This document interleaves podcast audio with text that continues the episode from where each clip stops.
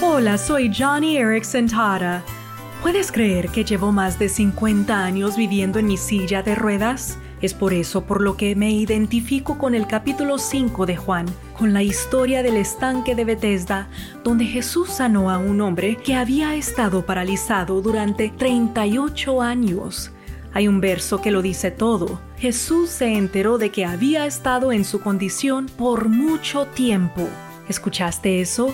El Señor del universo, el Alfa y la Omega, el principio y el fin, que existió antes de que comenzara el tiempo, Dios considera que vivir sin el uso de tus piernas durante 38 años es mucho tiempo. Eso prueba que Jesús realmente comprende tu sufrimiento. No importa si llevas días o años, Dios ve tu dolor y Jesús mismo está ahí para confortarte. Johnny y amigos, esperanza más allá del sufrimiento.